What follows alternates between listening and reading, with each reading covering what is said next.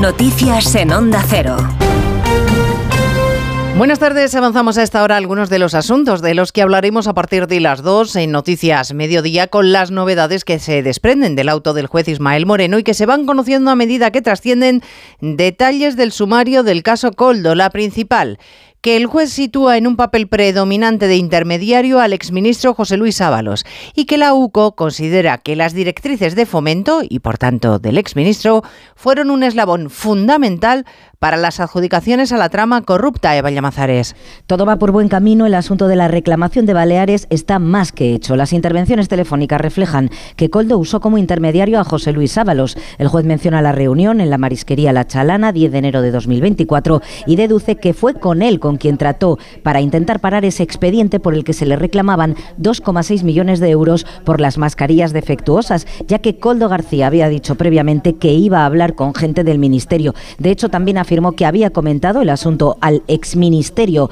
donde yo trabajaba antes, habiendo obtenido como respuesta, dice el juez Ismael Moreno, que este asunto no tiene recorrido jurídico alguno. El magistrado señala como uno de los principales avances de la investigación la influencia de Coldo en beneficio de la empresa Soluciones en el contexto de la reclamación balear. Especialmente relevante que Ábalos no mencionara ayer en más de uno esa reunión con su asesor en el mes de enero pasado en una marisquería, cuando ya estaba en marcha la investigación. Según dijo aquí, la relación con Coldo es de lo más fría y no había contacto desde hacía tiempo.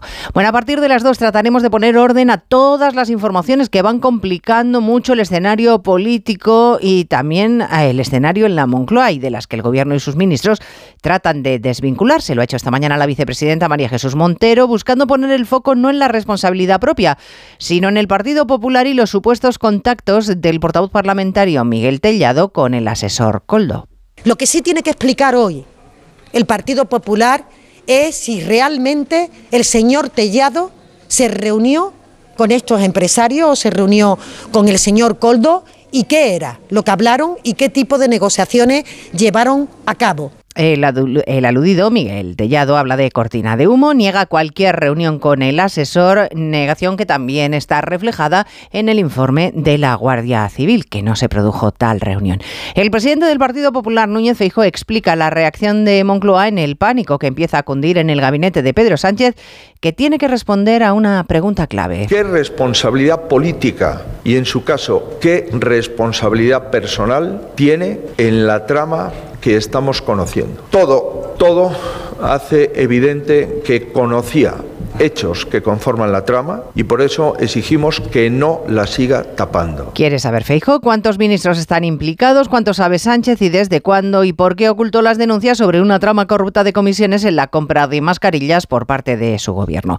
Se lo vamos a contar todo a partir de las dos en este último día del mes de febrero en el que tiene poco que celebrar el ministro Marlasca. Ha sido reprobado por tercera vez, en esta ocasión en el Congreso de los Diputados y gracias a la inestimable abstención de dos de los socios de gobierno que parece que en este caso no son tan socios, Podemos y Junts. Moción consecuencia de interpelación urgente del Grupo Parlamentario Popular relativa a la escasez de medios para hacer frente al narcotráfico y la responsabilidad del Gobierno en el asesinato de dos guardias civiles en Barbate.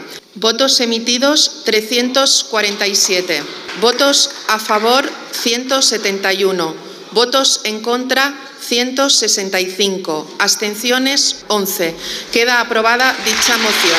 Así que por tercera vez Marlasca queda reprobado. Recordaremos además el dato provisional de los precios de febrero. El IPC se moderó seis décimas, sobre todo por la caída del coste de la electricidad y porque el precio de los alimentos se ha estabilizado. Claves que valora en positivo el ministro Cuerpo. Esto está permitiendo que los hogares recuperen poder adquisitivo y que las empresas recuperen competitividad. Hacemos, por lo tanto, compatible la moderación de los precios con el mantenimiento del escudo social y el apoyo a los hogares y las familias más necesitadas. Lituania y Estonia apoyan enviar tropas terrestres a Ucrania como propone Macron. Letonia se lo piensa, así que no les ha hecho mella la amenaza directa de Putin de que enviar soldados a países aliados para combatirles sería un error de consecuencias muy graves, Jorge Infer. Consecuencias tan graves como la posibilidad de una guerra nuclear. Así lo ha señalado el presidente ruso durante el discurso sobre el estado de la nación, en el que además Ha destacado que Occidente debería comprender que Rusia tiene armas que podrían alcanzar objetivos en cualquier territorio. Están hablando de la posibilidad de enviar contingentes militares de la OTAN a Ucrania, pero recordemos el destino de aquellos que una vez enviaron a sus contingentes a nuestro país. Ahora las consecuencias para los posibles intervencionistas serían mucho más trágicas.